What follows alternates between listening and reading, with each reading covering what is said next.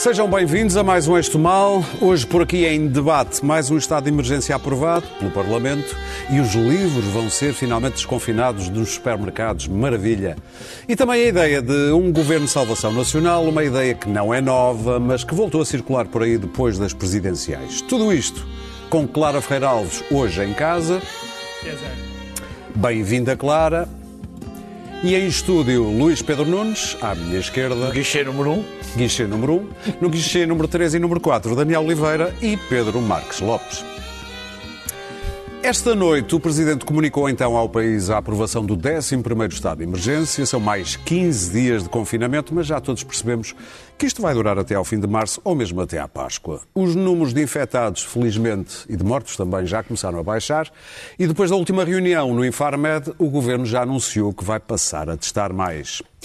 E se Marcelo pretendia um plano faseado de desconfinamento das escolas, António Costa também já respondeu que é muito cedo para falar disso. E de tudo o que disse o Presidente esta noite, eu destacaria este recado. Tudo sem crises políticas. Tudo sem cenários de governos de unidade ou salvação nacional. Não se conte comigo para dar o mínimo eco a cenários de crises políticas ou eleitorais. Já nos bastam a crise da saúde e a crise económica e social. Não provocar as crises, mesmo as mais sedutoras. Tu consegues resistir a uma crise sedutora, Pedro Marques Lopes? Eu, eu resisto, a, resisto a tudo. Sou um homem irto, irto e firme. Muito como bem. Uma barra, uma de barra de ferro. Ora bem, tu ouviste, como todos nós, o Presidente da República esta noite, hum, uma primeira avaliação. Eu ouvi, ouvi o Presidente da República e, e tinha ouvido antes o, o Primeiro-Ministro António Costa. Gostei dos dois discursos. Se já tinha, Foram bonitos discursos? Já tinha, discursos. não, se já tinha gostado muito do, do, do discurso de há 15 dias de, de Marcelo Rebelo de Sousa, porque foi claro, conciso, eh, sem rodeios. Desta vez, eh, o Primeiro-Ministro mostra que aprendeu com os erros que foram cometidos, agora sabemos que eram erros, que foram cometidos no Natal e não, não foi em conversas, eh, deixou-nos perfeitamente claros, quer dizer, não há cenários para o desconfinamento, não foram, não, não houve receio de dar as más notícias, não houve eh, tentativas de nos acalmar mais, ou pelo menos não houve sequer a veleidade de nos vender alguma esperança no, no futuro próximo, porque não há, porque a situação continua eh, dramática, absolutamente dramática. E, e, dentro dessa perspectiva, acho que foram duas boas comunicações. Destaco a última, que foi do Presidente da República. Claro que houve aqui um, um petit rien, que acabou por não ser um petit rien, que foi aquilo que tu destacaste, que foi o Sr. Presidente da República ter dado relevância a uma tonteria, na minha opinião, que foi uh, uh, uh, o Governo de Salvação Nacional, que vamos abordar no segundo tema, como aqui o meu grilo falante da esquerda Uh, muito contente disso. Eu não, não mas, é, mas o, o, que, o, que, me interessa não é o Governo de Salvação Nacional, que esse vai ser o segundo tema. Porque é que Marcelo falou disto?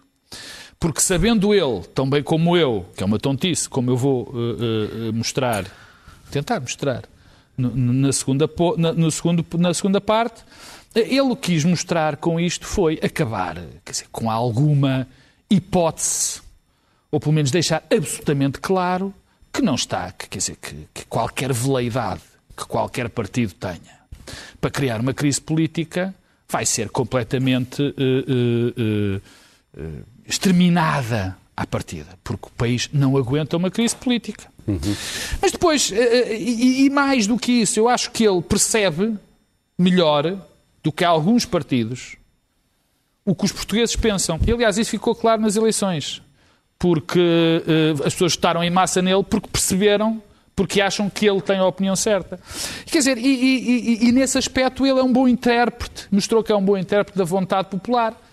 Mas o curioso é que os partidos também não querem esta crise política. Nenhum partido, com exceção de um, do Chega, para ser claro, deseja uma crise política, porque todos perderiam. Como as, as coisas ficavam mais ou menos como estão agora, não há sondagem que não o diga. Portanto, Ele nisto quis dar um sinal claro, na minha opinião, de apoio, de apoio ao governo e dizer, não, e, e, e talvez, e disse também, quis dizer também uma coisa que me pareceu bastante clara. É que é muito difícil a este governo, a qualquer governo do mundo, ter, gerir uma crise destas com o apoio que tem no Parlamento. Não é possível. Isto é uma loucura. E, portanto, é bom que as pessoas, particularmente os partidos, consciencializem disso. Estavas a para pensar acabar, em Itália também? Para acabar, os eh, italianos que, são, que me interessa... Não, não, esses, esses, nunca resistem a uma crise política. Sim, mas os italianos... isso é o estado normal da, Itália. É, é a Itália, as crises políticas. O, os presidentes, o regular funcionamento das instituições implica sabendo, crises políticas. Sabendo que há uma pequena diferença. É que aqui a extrema-direita tem um deputado. Na, na, na, Itália são quase 45% das intenções de voto. Portanto, ou, ou, ou até mais. Sim. Bom, para acabar e para o resto do discurso, eu também tenho as mesmas preocupações, como qualquer português, sobre um, no, no, tempo presente, que é, sobretudo, a questão da, das novas variantes. Sim. As novas variantes, aquelas, a variante inglesa, lembras-te? Aquela que foi dita por muita gente que era uma desculpa. Que afinal foi uma desculpa que o Primeiro-Ministro arranjou. Na altura, pelos vistos, agora são 60% das pessoas aqui na Sim. zona de Lisboa que estão infectadas. Na altura, foi tida como uma desculpa. E vem aí e provavelmente outra, outras. E, e vêm as variantes. Sim. Essa também é uma preocupação minha, como é a da escassez de vacinas, mas que é geral, que também tínhamos muito para dizer sobre aquela colaboração de que eu falava entre os privados e o público, onde os privados estão a mostrar uma, enfim, uma natureza que eu dispenso qualificar. Muito mas bem. faltou uma. Faltou uma na minha opinião, o Primeiro-Ministro falou, que é a questão económica. Eu ando estarrecido. Porque ainda há pouco tempo ah, havia muita gente, eu e toda a gente, estamos todos muito preocupados com a situação económica. E as pessoas que estavam na altura preocupadas com a situação económica e que exigiam que houvesse mais desconfinamento, são agora os primeiros a criticar o governo quando mandou, quando o governo decidiu desmistificar. Ora bem, mudar de opinião, como o camarada Daniel mudou, e com muita, e, e, e, e mais uma vez pá, o elogio. Fico me chames quer dizer, uh, uh, andamos na tropa, pá. Uh, quer dizer, há gente sem vergonha. Eu, eu fico parvo com a gente sem vergonha que andou a dizer para que as pessoas. Isto tem que se alargar, porque as pessoas já sabem, e agora criticam, quer dizer. Mas, mas isso pouco interessa, é, um, é, um, é, um, é uma nota de rodapé. O que me preocupa é que eu olho e parece que já não há problema na economia. E eu, na outro dia a falar com o Luís Pedro disse, vejo o desespero que vai aí nas pessoas, o desemprego, as falências, e parece, fora o Partido Comunista, elogio. Hoje foi o único, o único que falaram da economia. Foi, quer dizer, fora o Partido Comunista, parece que toda a gente esqueceu. Os seus liberais, e, seus liberais é, uh, capitalistas só falaram da economia hoje. E digo e há uma, um sinal que, que foi esquecido pelo Presidente da República e pelo Primeiro-Ministro que eu gostava que tivesse sido lembrado. Hoje saíram ontem os números do crescimento. Sim.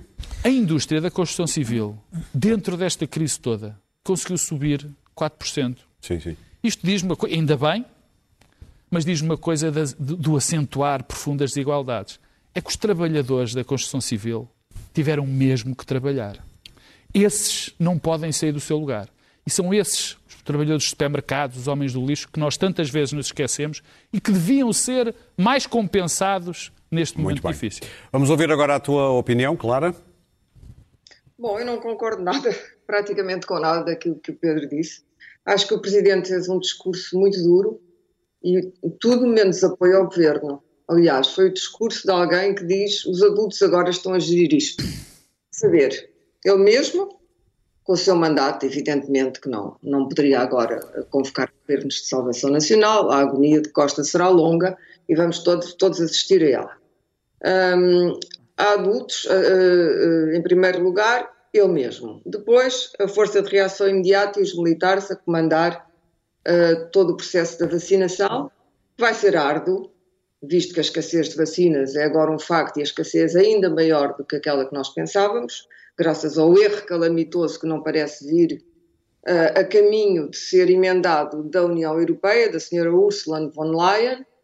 E, e por último, uh, creio que uh, o Presidente terá ouvido um epidemiologista respeitado, que é o, o Dr. Manuel Carmo Gomes, que na reunião do Infarmed foi muito crítico da atuação do governo. A verdade é que António Costa é um homem hoje muito mais só. A máquina de propaganda política dele é magnífica, está ativíssima. Uh, há slogans que estão a ser. Uh, uh, os mídias criminosos é um deles, já foi repetido diversas vezes. continuam a achar que deslocarem-se aos locais para assistir à primeira vacina é, é, é um indício de boa governação e, portanto, a Senhora Ministra da Saúde, o Senhor Ministro da Administração Interna, os dois lugares uh, mais criticados do Governo, mais a Secretária de Estado da Administração Interna e mais um Secretário de Estado, que é o Coordenador para o Combate à Pandemia, é o título, na região de Lisboa, foram todos ver hoje o vacinar os bombeiros. Uh, creio que foi hoje, nem sei se foi hoje, se foi ontem, porque o tempo agora está como naqueles relógios do, da pintura do Dali, não é? Está lânguido e, e, e, e absolutamente pegajoso. E tudo isto não esconde a realidade. A realidade é trágica. Não acho que seja dramática, acho que é trágica. Há uma exasperação profunda nas pessoas. Este confinamento está a ser muito pior do que o outro, do que o do ano passado, porque não há esperança. Não há esperança. Uh, diz vagamente: bom, vamos tentar ter 70% das pessoas vacinadas uh, no verão, antes do outono, antes do inverno, é isso que, que se quer dizer. Mas até lá tudo são incógnitas. Um, a economia, bom, a economia, é evidente que há uma parte da economia mais vulnerável que não vai sobreviver a esta crise. As moratórias vêm aí e depois das moratórias a banca, a Caixa Geral de Depósitos já está com menos 37% de lucro, o, o, que é bastante. A construção civil, bom, é bonito ver a construção civil um, ser motor da economia, mas todos nós sabemos que essa bolha imobiliária vai rebentar mais cedo ou mais tarde quando não houver pessoas uh, para habitar os belos edifícios ou para comprar os belos edifícios que estão a ser uh, construídos. Porque é evidente que Portugal não é neste momento um sítio muito apetitoso nem para o investimento estrangeiro, muito menos para o turismo, não sabemos o que é que vai acontecer ao turismo. Um, a TAP, outro problema, uh, um magno problema. Eu defendi uma intervenção na TAP na altura, mas o quadro hoje é muito mais negro do que aquele que era uh, quando eu defendi essa intervenção. O que é que vai acontecer à TAP? O que é que vai acontecer à navegação aérea? A verdade é que neste momento, independentemente de todos os erros e hesitações do governo, que foram muitos, um, e hoje uh, António Costa já estava mais digamos assim, um pouco mais humilde, mas ele continua a sacudir água do capote, enquanto que o Presidente se dirige diretamente aos portugueses. António Costa fala-se por cima dos portugueses, vagamente alijando a sua responsabilidade para cima dos portugueses. Uh, o que é no mínimo antipático e, e desagradável, mas, uh, e, portanto, talvez fosse bons propagandistas dele, em vez de se preocuparem tanto em, em, em serem trolls, talvez fossem bons propagandistas dizerem, bom, vamos arranjar aqui um tom mais afável, um tom mais humano para falar destas coisas que são, são terríveis, destas tragédias. E, portanto, quando tudo isso rebentar, que eu penso que será no final do ano, eu acho que será muito difícil, eh, dado o que aconteceu com a União Europeia, e não, e, e não parece haver. Eh, provavelmente vamos acabar a importar vacinas da China, as da Rússia são difíceis de manufaturar, há muita gente nessa fila, à nossa frente, não podemos passar a fila. Uh, a questão com a AstraZeneca continua pendente, vai-se fazer uma nova unidade de fabrico de vacinas na Europa, mas essas coisas demoram tempo. E, portanto, eu acho que é quase impossível que nós tenhamos 70% da população vacinada, independentemente dessa vacinação vir a ser caótica ou não. Eu acho que esta task force está muito bem entregue. Acho que terem afastado o outro senhor, e foi afastado ao contrário do que ele desculpou-se com uma história mal contada na Cruz Vermelha, na verdade, foi uma porta aberta onde ele aproveitou para sair com toda a rapidez, porque tinha de sair, evidentemente, e, portanto, uh, uh, o, que temos pela frente é um confinamento sem fim à vista. O que é que vai acontecer? Vamos falar no carnaval é absolutamente ridículo, não sei onde é que António Costa tem a cabeça. Qual carnaval? Falar de quê? E falar da Páscoa já não faz sentido, as pessoas não vão apanhar aviões para irem passar férias no Nordeste brasileiro nem noutros sítios o mundo está como está, não está bem, não somos os únicos, mas somos os piores. Somos os piores. E somos 10 milhões. Isto podia ter corrido de outra maneira, Bem sei que toda a gente, que toda a gente, uh, uh, todo, todo, todas as forças políticas disseram temos que desconfinar, é preciso salvar a economia, etc. Mas há muita coisa que foi mal feita. Os militares deviam ter sido chamados mais, mais cedo, uma coisa que eu me fartei de dizer aqui no, no Eixo do Mal. A esquerda odeia os militares e, portanto, tem uma grande dificuldade em ceder controle aos militares e houve por visitas. Esquerda, por acaso a esquerda deve aos militares o 25 de Abril, não sei porque é que há de odiar os militares. Depois disso e, e, depois do Conselho da Revolução não, não mais reconheceram nos militares qualquer autoridade e, pelo contrário, a esquerda tem a fantasmagoria um, das ditaduras da América Latina e, portanto, as ditaduras militares e tudo isso. Claro, vamos ouvir o Luís Pedro. O episódio do cravo não se reflete naquilo que é a ideologia básica da esquerda matricial. E a ideologia matricial da esquerda é civilista e antimilitarista. É dos democratas, não é da esquerda. É outra, é outra questão que não, não interessa agora. O que interessa agora que há adultos, como se diz, há adultos eh, na sala a tentar resolver, gente importante que agora vale a pena ouvir, a tentar resolver esta crise e a tentar, de certo modo, uh, uh, fazer perdão, fazer com que o governo, e neste caso António Costa, leve isto até ao fim. António Costa vai ter que beber este cálice longamente e vai bebê-lo, e vai bebê-lo, não pode sair, é evidente, mas, uh, mas vai acabar por sair, vai demorar, mas vai acabar por sair. E depois haverá outras questões. Muito bem, Clara. O próprio PS vai querer que ele saia. Isso parece-me inevitável. O PS agora está acordado, mas há de haver um ponto em que aquilo vai romper. Agora, a sobrevivência de Costa, e isso é uma coisa que Marcelo Rebelo de Sousa, o Presidente da República, sabe muito bem, deve-se ao Estado da Direita. Então, mas agora íamos fazer um governo nacional, de salvação nacional com quem? Com claro, tu estás a ouvir-me? Estou. Ah, é que temos que ouvir também o Luís Pedro. Hã? Ah, tá Temos bem, que ouvir o Luís Pedro. Com que direito é, é, que se ia, com que gente é que se ia fazer um governo de salvação nacional? Não há Mário Draghi. É o próximo tema por favor. Pronto. Muito não bem, nós já, nós já, vamos retomar esse tema, de, de qualquer modo, é o nosso okay. segundo tema. Luís Pedro. Bom, eu uh, vou dividir. Gostei do Presidente, não gostei do, do Primeiro-Ministro, curiosamente. curiosamente. Não, não, não, não. Sem, sem, sem qualquer preconceito. Um, acho que o Presidente foi esclarecedor. Duas questões que foi bem esclarecedor. Primeiro, não, não quer crises políticas. Parece-me. Uh, que é, que é importante ele dizer uma coisa dessas para, para esclarecer. E segundo, foi um, propôs um negócio aos portugueses que me parece importante. É, vamos, vamos aguentar isto até à Páscoa, tem que ser, para termos primavera, que é, que é, um, é um tipo de contrato que, que o Primeiro-Ministro não percebe que tem que fazer também com os portugueses. Tem que fazer uma proposta, um negócio com, com, com, com, os portugueses, no sentido de vamos fazer isto para conseguir isto tudo isto tem sido feito à, à semana. Eu, eu, eu, esta semana eu acho que ficou mais ou menos uh, consensual, não só de um, mas de vários uh, uh, cientistas, de que o governo tem andado atrás da, da, da, pandemia. Foi dito por vários, não foi só pelo, pelo, pelo pelo uh, Gomes, Carlos Gomes, uh, mas por, por, outros cientistas. Eu vi um, um, texto no público do Carlos Fiolhais, cientista, que dizia que o, o, o, governo, o governo, e a ciência era como um, um bêbado e um poste.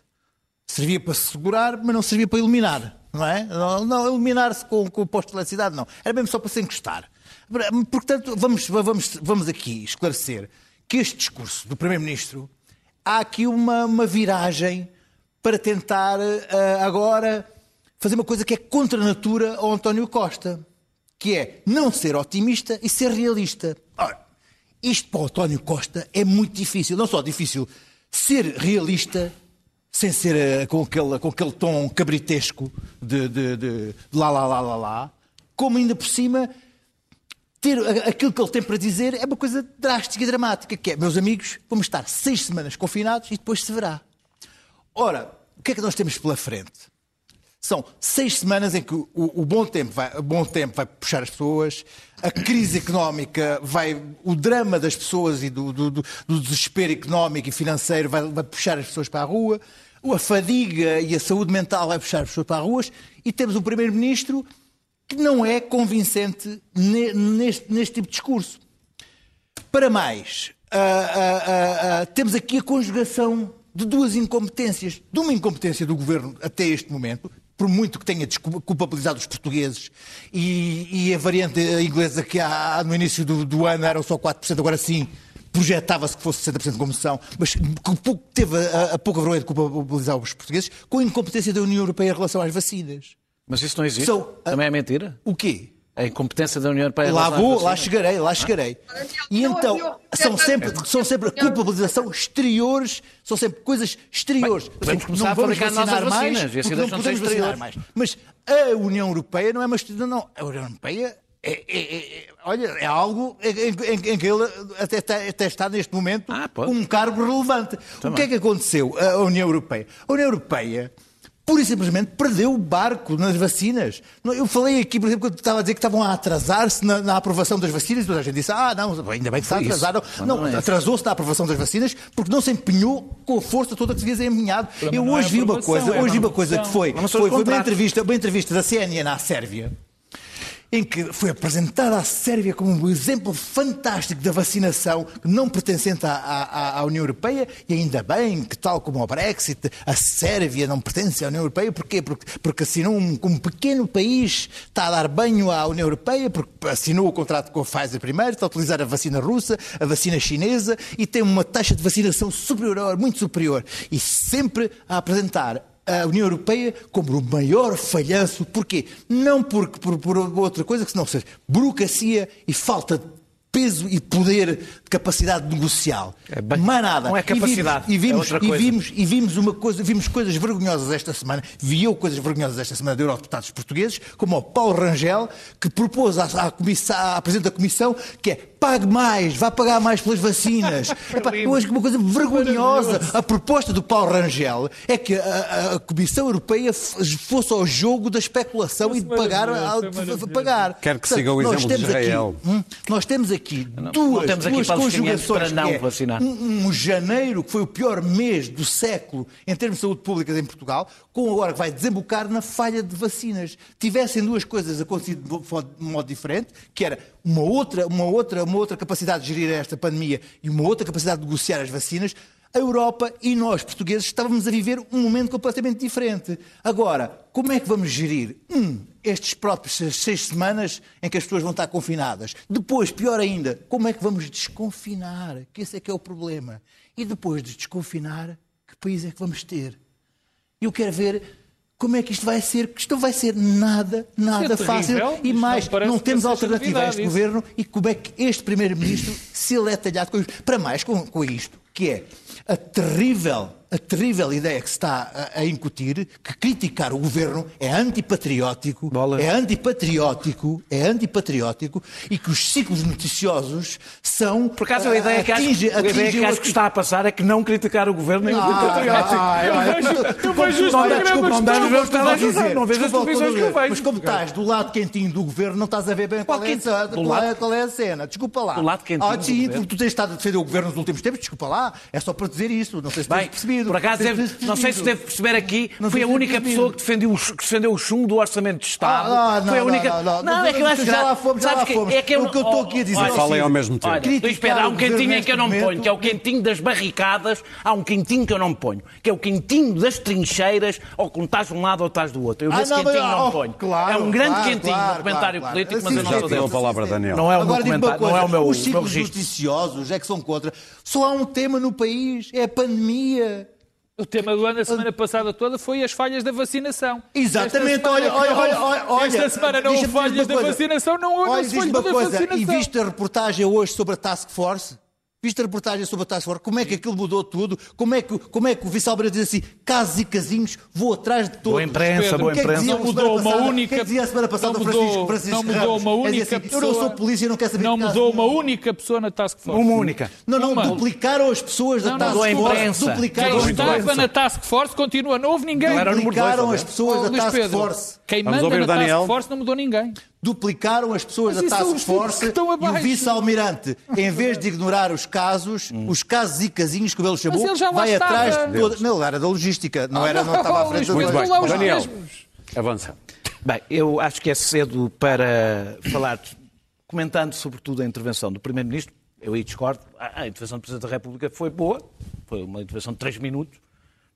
Quer dizer, foi uma intervenção política. Mas foi boa por ter três minutos? Não, foi boa, foi uma intervenção política. Intervenções que, que, que tem, que, que é sempre mais difícil, é a intervenção que tem que responder a o que é que vai acontecer, o que é que não vai acontecer, que foi do Primeiro-Ministro. Eh, Eu acho que é cedo para falar de desconfinamento, concordo com ele, não é cedo para planear o desconfi- o desconfinamento, mesmo que não seja em público. E eu gostava de falar sobre isso, porque acho que é bom nós deixarmos ter o, o- o- o sistema eh, de fecha tudo, abre tudo. E, e planear é isso. Aliás, o próprio Presidente da República, não na intervenção, mas em coisas que vieram antes, falava exatamente de uma abertura faseada. Das escolas, nomeadamente. Que é, que é, Mas é, o Primeiro-Ministro veio dizer é que é cedo. faseada. É, ele ele foi dizer que não quer falar sobre isso. Sim. Foi isso que ele disse. É, Sim, faz- que é cedo para falar disso. e, e o desconfinamento é sobretudo a abertura das escolas, como se viu. E o confinamento é sobretudo o encerramento. Não é só.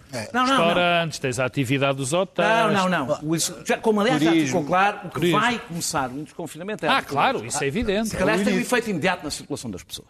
E, portanto, eu não desenvolvendo, porque já falei aqui disso mais ou menos mil vezes, eh, 900, pelo menos. eh, acho que o faseamento está escrito, está planeado.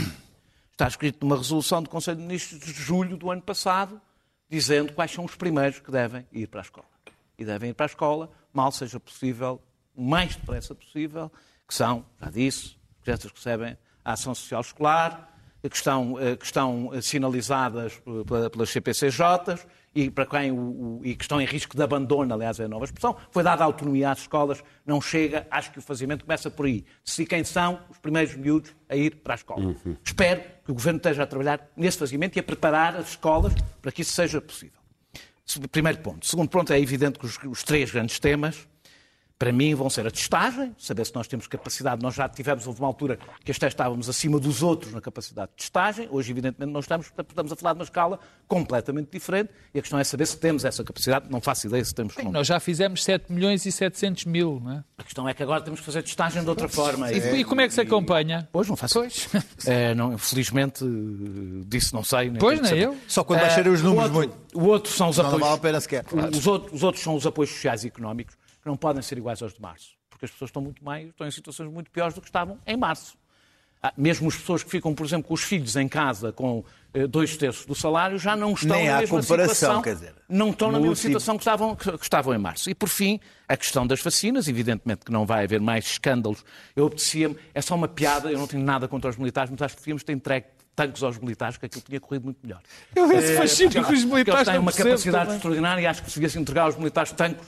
Foi uma pena aquilo ter estado na mão dos civis e dos políticos. Isto era uma piada, é uma parte. Porque eu, eu, é assim, eu não tenho fascínio por nenhuma classe em especial, não tenho nenhum desprezo por nenhuma classe em especial. Eu é Portanto, pelos tenho- comentadores. Portanto, não tenho, tirando os comentadores que são todos extraordinários, não tenho um um fascínio extraordinário por militares, nem nenhum ódio especial aos militares. Olha, devo aos militares a minha liberdade.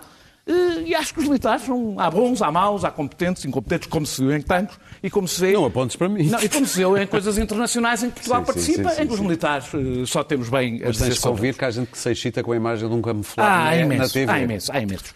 Há uma coisa que eu E sei que contra não vamos vol- também. que não vamos voltar a ter, que não vamos voltar a ter, eh, não vamos voltar a ter muitos escândalos com a vacinação.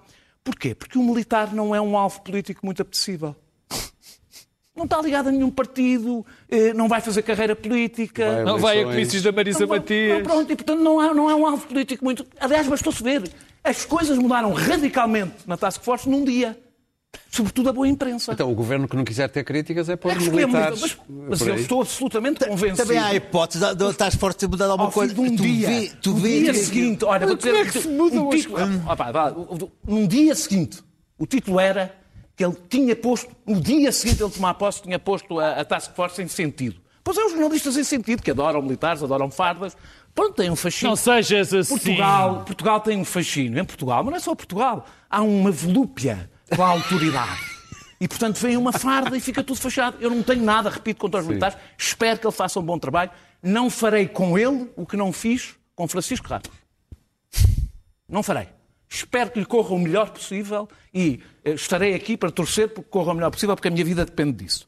Eh, Assim mas, sobre as vacinas, a coisa importante é, evidentemente, o falhanço brutal da Europa e da Comissão Europeia. Ah. É, Aliás, é, falhanço é, assumido pela, por Ursula von der Leyen. Pouco me interessa o que ela assumiu. Sim, sim. A mim pouco me interessa o que ela assinou, porque eu acho que não foi sem querer. Flop mesmo. É que eu não acho que foi sem querer. Tem a ver exatamente com o grande problema que existe em Bruxelas, que é a total incapacidade de ter força política para negociar com privados.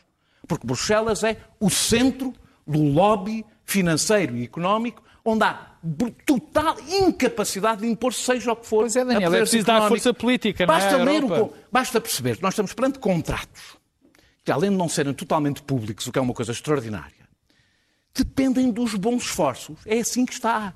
Dos bons esforços. Nós pagamos antes. E dependemos dos bons esforços de quem produz. Não, não tendo a segurança de que recebemos o que pagamos. Nós estamos a falar do que já pagamos. Eh, Há uma declaração, a declaração de Doha de 2001 eh, permite o levantamento das patentes em caso de saúde pública. Aliás, já foi, isto já foi utilizado antes, no caso da SIDA, por exemplo. Então, saúde pública acrescentamos incumprimento dos contratos. A Europa não tem que reconhecer coisa nenhuma. Tem que usar o instrumento que tem, quanto mais não seja, como ameaça negocial, a dizer ou cumprem, ou nós, ou levanta-se as patentes e nós temos laboratórios pela Europa fora e Mas é produzimos. pior, porque, o- porque é vertido que é preciso ter, ter dito, desculpa, que o grosso do dinheiro que foi injetado nessas empresas é dinheiro público. É dinheiro do Estado. É dinheiro do dinheiro dos Estados. Se, por fim, António Costa apelou a. Devo dizer que é, foi o momento mais estranho para mim da intervenção dele, ninguém há de ter ligado muito. Apelou à consensualização dos cientistas. Não sei se é, organizam-se e fazem um congresso nisso. e ficam todos de acordo. Não é assim que as coisas funcionam em ciência. É para isso que existem os políticos. Não é só os políticos. É, é. O, o- o governo devia ter um gabinete de crise. Cientistas. Pluridisciplinar, do meu ponto de vista, porque não interessa apenas dizer que é preciso confinar, é preciso saber como se confina e as consequências do confinamento para tentar diminuir essas consequências. Portanto, eu sei que os cientistas sociais hoje são considerados uma- um, um arranjo floral, mas eram, têm, sido, têm feito bastante falta em algumas decisões que têm sido tomadas. É, é, o que eu acho que acontece no Infarmed, que os jornalistas adoram, evidentemente, é uma cacofonia, é é a cacofonia institucionalizada. Porque, como é evidente, aquilo serve para os cientistas influenciarem a opinião pública, que ela própria pressiona o governo, e, portanto, isto basicamente é um convite à gestão errática.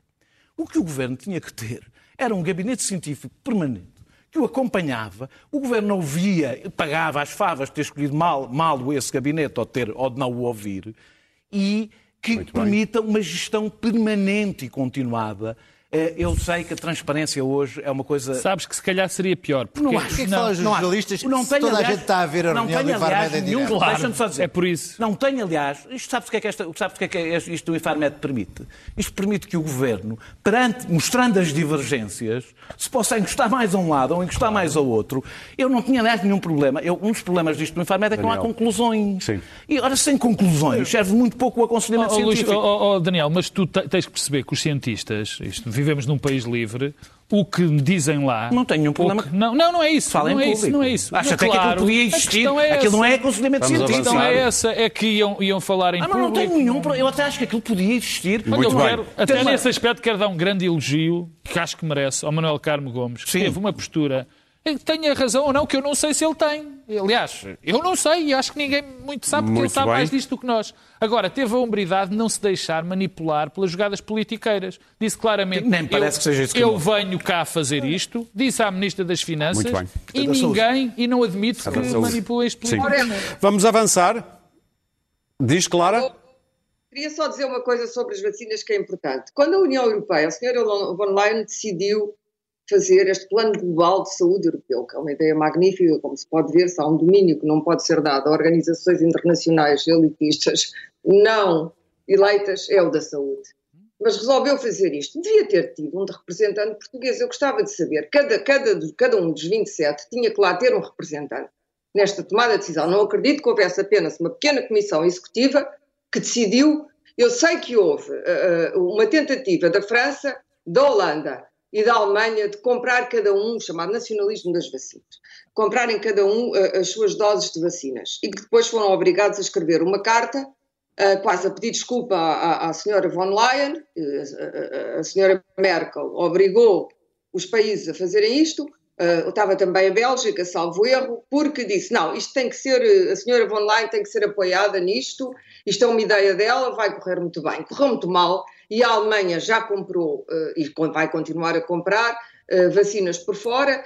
A França é provável que o venha a fazer porque senão o senhor Macron cai. O que nós estamos aqui a falar não é apenas da escassez das vacinas. O que nós estamos aqui a falar é que provavelmente aquilo que, que a crise grega e depois a crise portuguesa não fizeram e mais uma vez os vícios são os mesmos. Tentam-se poupar dinheiro, depois sai mais caro, o barato sai caro. Oh, Clara, verdade, nós temos que avançar para o próximo tempo, que estamos a ficar sem tempo. Do desmoronamento, do desmoronamento da União Europeia. Se isto correr mesmo muito mal, e se a União Europeia não resolver isto, e não, não parece que esteja a resolver neste momento, o que vamos ter é cada país a importar as suas vacinas. Muito bem. Ou seja, as que já pagaram, nós não pagámos nada, quem pagou tudo foi a União Europeia, atenção, nós ainda não pagámos nada, pagamos depois, provavelmente, o orçamento. Portanto, nós ainda não temos dinheiro nenhum, mas se calhar vamos ter que comprar as nossas próprias vacinas, é o que vai acontecer, porque o descontentamento começa a subir, ainda estamos no princípio da guerra das vacinas, e aquilo que vamos assistir é, pela primeira vez, Bruxelas vacinas, é? vai, ter, vai ter uma crise nas mãos política gravíssimo. Muito bem, Clara. Uh, vamos avançar para o próximo tema. É, um, é uma ideia que anda aí a pairar, especialmente depois das presidenciais, mas não só, já Rui Rio tinha falado disto há cerca de um ano, mas agora Pedro Santana Lopes, Marcelo Grilo, Manuel Vilaverde Cabral, também Alberto João Jardim têm falado da ideia de um governo de salvação nacional, de união nacional, também se falou de um governo de iniciativa presidencial. Luís Pedro Nunes, isto faz algum sentido? Que raio ter-me calhado, a mim este tema. Ah, bom, eu vou pedir para serem aqui, muito Eu estava aqui a pensar qual desses, qual desses é que será o nosso, o nosso Mário Draghi. Será o, será o Jardim? Será o Santana Lopes? Será o Nobre Guedes? Hum? Eu, eu fiz, um, fiz um googlei Governo de Salvação Nacional.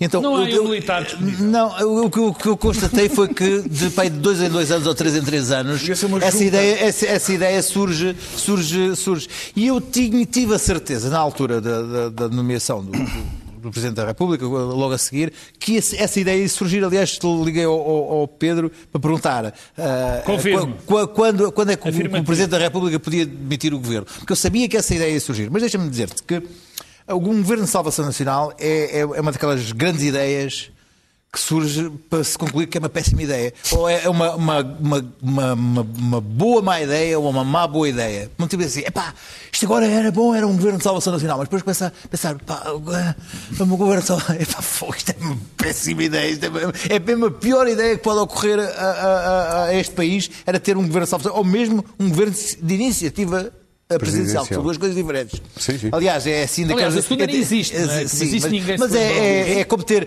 Há, assim, há aquela, coisa, aquela, aquela, aquela, terminologia brasileira que uma discussão se deve ter um, um argumento tipo um 38 é um 38, um, um, mas, mas, este, mas este é um, um, é um 38 de, de, de, de chocolate, um tipo de, um, é um argumento que não serve para nada.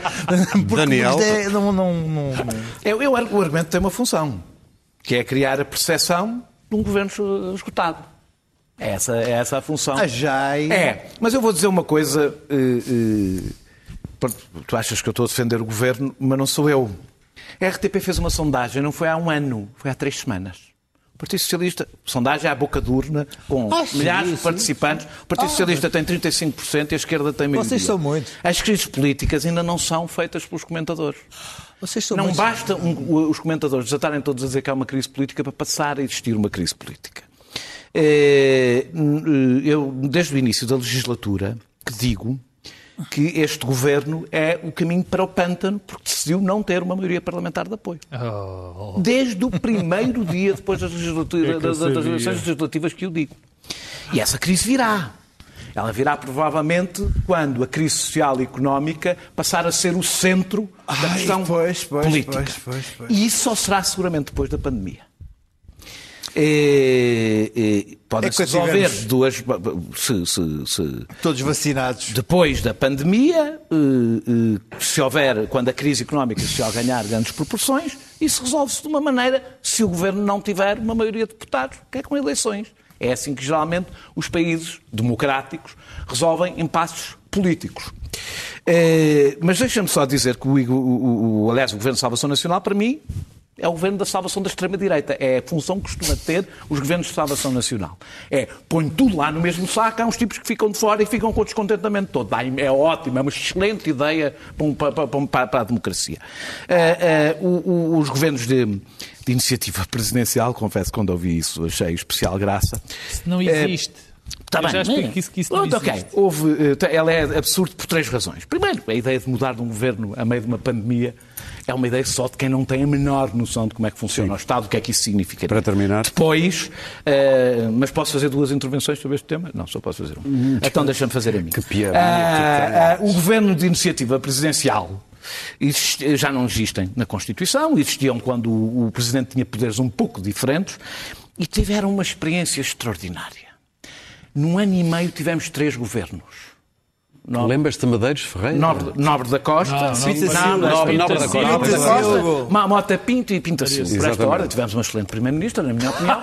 Ah, ah, ah, um ano e meio. Portanto, tivemos direito durante 100 dias ter um excelente Primeiro-Ministro. É, foram 100 dias. É, foram 100 dias, exatamente.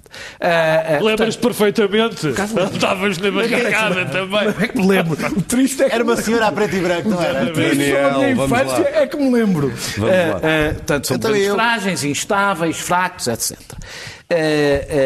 Eu acho que a parte que eu acho mais impressionante é a capacidade do comentário político criar realidades paralelas, alimentar-se delas, pôr o Presidente da República a falar sobre elas e o país não tem rigorosamente nada a ver com este assunto. Portanto, os telespectadores que me tiveram a ver, isto foi um momento aqui só entre nós. Pedro? Eu, eu sabes, deixa-me começar. Eu, eu, eu não, não tenho problemas rigorosamente nenhums em que me digam se eu estou a defender o governo, se estou Nem a defender eu. a tia ou estou a defender o tio. É-me indiferente. É a minha opinião. Eu acho, por exemplo, que era praticamente, era muito difícil a um governo, qualquer governo que existisse nesta altura em Portugal e naquela altura, fazer melhor do que este. Acho difícil.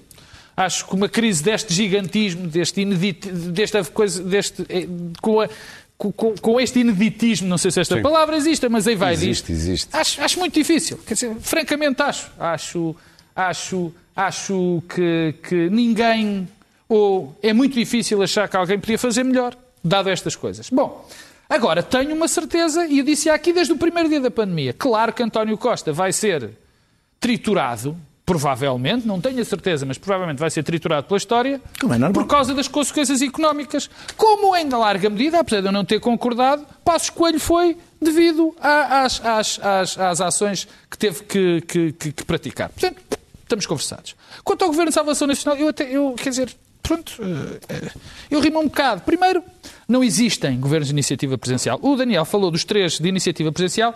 Há um pormenor eh, ligeiramente, a Constituição era ligeiramente era diferente. O Presidente da República podia nomear. E, portanto, o governo aqui assim, depende.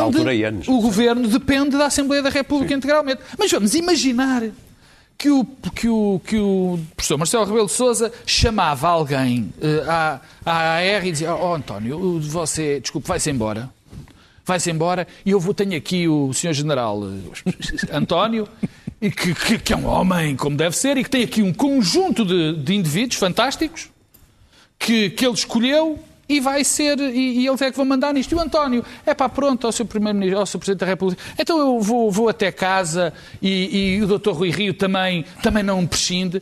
E, portanto, eu acho que, eh, eh, eu acho que não, eu acho que quem, quem quem acalenta esta, esta, esta, esta ideia. Ainda mais para saber como é que está o enquadramento das intenções de voto, sabendo que ninguém quer eleições, que ninguém quer outro governo, é uma loucura. Mas e para terminar, para terminar deixe, sim, sim, é, é para terminar, uh, deixa-me dizer-te isto. Depois eu falei de outras coisas, eu ouvi falar, particularmente num, num artigo particularmente interessante e, e, e aí sim defensável, que foi Henrique Monteiro, do Expresso, que escreveu a questão de haver um bloco central. Aquilo tem alguma lógica. Seria uma catástrofe. Não, eu também acho. Mas eu também acho que seria uma catástrofe um, governo de bloco Agora central. seria uma catástrofe. Eu acho que deve haver um bloco central que gera o país. Mas não acho que deve haver um governo central. O governo é completamente diferente. Agora, há aqui uns senhores que são... O Daniel tem que me gostar. Há, sim, há aqui uma... O, o, o Presidente da República falou também a apelar a uma certa responsabilidade dos senhores do Bloco de Esquerda. E eu, porque eu gostava que apoiassem o governo, que é impensável um governo estar a trabalhar sem estás a apoio. mandar bocas? O o governo, governo, não ouviste? o Presidente da República tem que fazer de Bloco de Esquerda, de PSD, de PCP e de tudo, porque Bom, o alguma governo coisa, é? Claro, há alguém que tenha Clara. a fazer, porque houve uma deserção. Isso é verdade, foi aqui o camarada Daniel Oliveira que obrigou o Bloco de Esquerda a Muito bem. o. Vamos ouvir a Clara. Clara, estamos quase no fim do programa, portanto peço-te alguma contenção. Gente, foi o primeiro a tirar o cavalo da chuva. Claro. Bom, mas isto não, não, não me faz particularmente rir. Não, não faz sentido salvação. Neste ponto do campeonato, ah, não fazia sentido nenhum ter um governo de salvação nacional, não é execuível, nenhum partido político o quer, nenhum partido político concordaria com isso, ninguém se quer queimar mais. Ah, num num ponto de catástrofe, quem é, que, quem é que está para entrar no edifício em chamas e ficar lá soterrado e queimado? Ninguém. Só António Costa, que já lá está dentro a, a- tentar fingir que não há incêndio, ou pelo menos que o incêndio não é tão grave como nós pensamos. E, portanto, por isso é que eu digo que a agonia de, de António Costa e do país com ele vai ser longa, além de que o Governo Nacional, o Governo de Salvação Nacional, de iniciativa presidencial, uma coisa que eu não ouvia falar há anos, também não faria sentido, porque o Presidente da República tem neste momento um capital político importante para eh, eh, justamente para, que- para obviar crises políticas, para dar um sinal de estabilidade, de serenidade no meio eh, deste nevoeiro. E, portanto, iria gastá-lo, iria arruinar esse capital político eh, e seria imediatamente acusado de ser um caudilho, dizendo o senhor está demitido e eu amanhã vou nomear uma pessoa da minha confiança para dirigir o governo. Claro que isto não é possível, não faz sentido nenhum, não é de todo a situação italiana, não só não temos Mário Draghi, como a crise italiana tem características, como sempre, italianas muito específicas. E, portanto, aquilo que vai acontecer é que isto se vai arrastar, vai arrastar. E, de certo modo, eh, eh, eh, eu acho que foi o Luís Pedro Nunes que disse, António Costa vai ter que fazer um pacto com os portugueses, que vai deixar de os culpabilizar por tudo e que vai tentar salvar o país até ao limite das suas forças. Isto passa por, por- por, eh, fazer um- uma série de coisas. Eh, a primeira de todas é bater-se que nem um leão pelas vacinas. Volto a repetir, na Europa temos uma voz, a presidência portuguesa. Não podemos deixar a senhora Merkel em diálogo com a senhora von Leyen tentar resolver isto. António Costa e a presidência portuguesa têm que lá estar. Tem que haver Muito bem, alguém, Clara. tem, que uma voz, tem que haver uma voz a dizer à Europa como é que nós saímos disto. Nós não aguentamos. E nós, não é só Portugal, mas nós em particular, em Portugal, com a economia que temos, nós não aguentamos isto. Muito Risca- bem, Clara. Vamos avançar para as notas, temos apenas um minuto para cada um. Já terminei, não tenho mais nada a dizer. Ok, muito bem. Vamos ouvir então a primeira nota, a do Luís Pedro Nunes. Uh, queres falar de Cisa Vieira? Sim, sim. eh, eu, eu na semana ministro. passada, eu na, se- na semana passada eh, Pensei que disse. falar de arquitetura. Não, não, disse, disse também posso falar da arquitetura da verdade.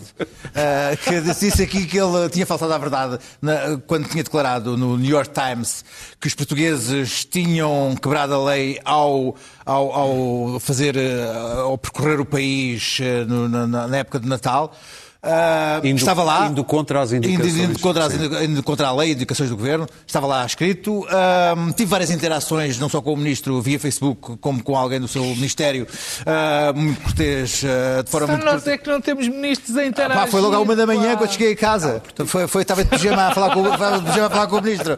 Ah, ah, portanto, o que se terá passado, e, e acredito piamente, o ministro falou 10 minutos com o jornalista em inglês, as regras no- na altura do Natal foram complexas, uma abriu, fechou, abriu, fechou. E, e houve ali um problema do, de mal entendimento por parte do jornalista. acredito Foi o que eu perfeitamente. disse aqui no último Sim, as mas, mas, mas não era o que estava escrito no Eu jornal. Houve, uma- houve um, houve um mau entendimento por parte do jornalista e o ministro passou ali por, eh, por eh, falseador bem. da realidade e eu aqui o acusei de faltar à verdade. Vais para secretário de Estado do Empreendedorismo. Fala-se de coisas e, Oh, e lamento, lamento, lamento, lamento ter chamado ao ministro de mentiroso Muito e bem. quando, quando, quando, quando o que ele estava não era uma verdade. Sr. Ministro, Ah, ah, Daniel. Deixa-me só dizer só, só uma uma coisinha. Meu caro, Ah, não Morreu uma das figuras mais complexas da, da, da, da, da- de- do- do- do- da, da guerra colonial portuguesa, foi o Marcelino da Mata. Eh, Eu estive a falar com o Alfredo Cunha sobre ele, eh, sem saber se havia aqui de falar dele ou não. É mesmo uma figura complexa, mas morreu ontem. Eh, eh, ninguém falou dele, porque está, está a Muito bem. da gente nesta altura. Eh, Mas já agora queria falar dele, eh, sendo que não é uma pessoa que eu, com que eu tenho uma, uma ideia muito estabelecida, porque é, é de facto uma figura complexa. Vocês hoje estão tão indisciplinados que eu não sei se vai haver tempo para todos, mas enfim, Daniel. Eh, Sobre a discussão sobre o adiamento das autárquicas, eu acho que as autárquicas devem ser adiadas. Sim. Eh, eh, não há nenhum problema constitucional, ao contrário do que havia com, com as eleições presidenciais. Aliás, as autárquicas foram em 1997, em dezembro. Foram, decidiu-se que eram em dezembro e foram em dezembro, não há drama nenhum com isso. Eh, não é só se há pandemia ou não em setembro e outubro. Há milhares, não tem nada a ver com as outras eleições, são milhares de listas a serem feitas, são listas independentes que têm que recolher assinaturas, são campanhas de proximidade que não dependem do aparelho mediático e, portanto, têm que ser feitas presencialmente, Eh, envolve muita gente. As autarquias estão muito envolvidas nos apoios às populações durante a pandemia. A, a- a- a campanha não só perturbaria isso, como até há o risco dos apoios se transformarem numa forma dela própria de campanha eleitoral. Eh, eh, E, sobretudo, como não sabemos o que nos espera, pelo menos permite ter tempo para, caso a pandemia não, eh, não nos dê tréguas, preparar um processo eleitoral bem. que, que tenha melhores condições do que teve o último, e eu, ao contrário do Partido Socialista, que acabou de dizer que era prematuro falar do assunto, pelo contrário, é um género de assuntos que se fecham já, arrumam-se já, prepara-se para dezembro, não tem drama nenhum e eh, é menos um problema que temos em cima e que permite preparar Muito bem. Clara, queres falar da OMS e da China? Eh, eh, que as autárquicas devem ser adiadas. Concordo com tudo aquilo que o Daniel disse, absolutamente. E deve ser arrumado já e rapidamente, e mais uma vez, deve ser já e não depois de, como sempre, como reação. Eu vou falar da China, a Organização Mundial de Saúde, um ano depois, aterrou na China para apresentar as, as- as- as conclusões sobre Wuhan. Uh, neste ponto do campeonato, importa muito pouco uh, o que é que aconteceu no laboratório ou o que é que aconteceu com o pangolim.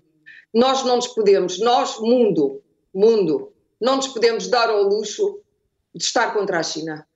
Não podemos, simplesmente. É uma, é uma mera questão de realpolitik, de pragmatismo. Podemos ter verdadeiramente as nossas convicções sobre o que se passou, e há muitas, eu tenho as minhas, Uh, mas na verdade o mundo precisa da China, precisa do crescimento económico da China e, e, e concordo absolutamente com o que Martin Wolf escreveu no, no, no Financial Times. Não, não podemos uh, hostilizar a China, podemos ir falando sobre os direitos humanos e tudo isso é retórica, mas o mundo tal qual está e com a pandemia, sem a China, provavelmente, como eu disse, vamos ter que acabar por vacinar-nos com a vacina chinesa. Muito bem. Pedro Marcos Lopes. É muito rápido. Morreu uma, uma grande figura do fado, da música. Eh, e eu, que sou um, um amante de música e um grande amante de fado, queria fazer a minha homenagem. Espero que haja uma grande homenagem ao Joel Pina, que morreu. Ele fez 300 discos, foi durante quase 30 anos, acompanhou Amália Rodrigues. É uma figura extraordinária. Quem gosta de fado, quem sabe de fado, sabe o quão devemos a Joel Pina. E um grande abraço para a família do Fado, que eu também tenho muitas saudades de ir, porque já quase há um ano não vou aos Fados, pá. Fica um grande abraço para a família do Joel Pina, da família do Fado, e uma grande, ou um grande obrigado ao mestre Joel Pina. Muito bem. Nós vamos embora com um sinal dos tempos. Isto de ter reuniões em Zoom, às vezes é o cabo dos trabalhos e às vezes até dá mau resultado. Olha que o diga. que o diga um advogado no Texas que entrou numa reunião em Zoom com outro colega e também com um doutor juiz e depois houve um maldito filtro que ele não sabia desligar. Vamos ver. Mr. Ponton, I believe you have a filter turned on in the video settings. Uh, you might want to. Uh, Uh, Take- take we're look. trying to, we're, tr- can you hear me, Judge? I can hear you. I think it's a filter. It, the- it is, and I don't know how to remove it. I've got my assistant here. She's trying to, but uh, I'm prepared to go forward with it. That's, I'm here live. It's not, I'm not a cat. I can I can see that. Um, Um advogado a dizer: Eu não sou um gato. As carreiras terminam assim às vezes. Pronto, olha que o Luís Pedro às vezes. Nós voltamos na próxima quinta-feira. Até lá.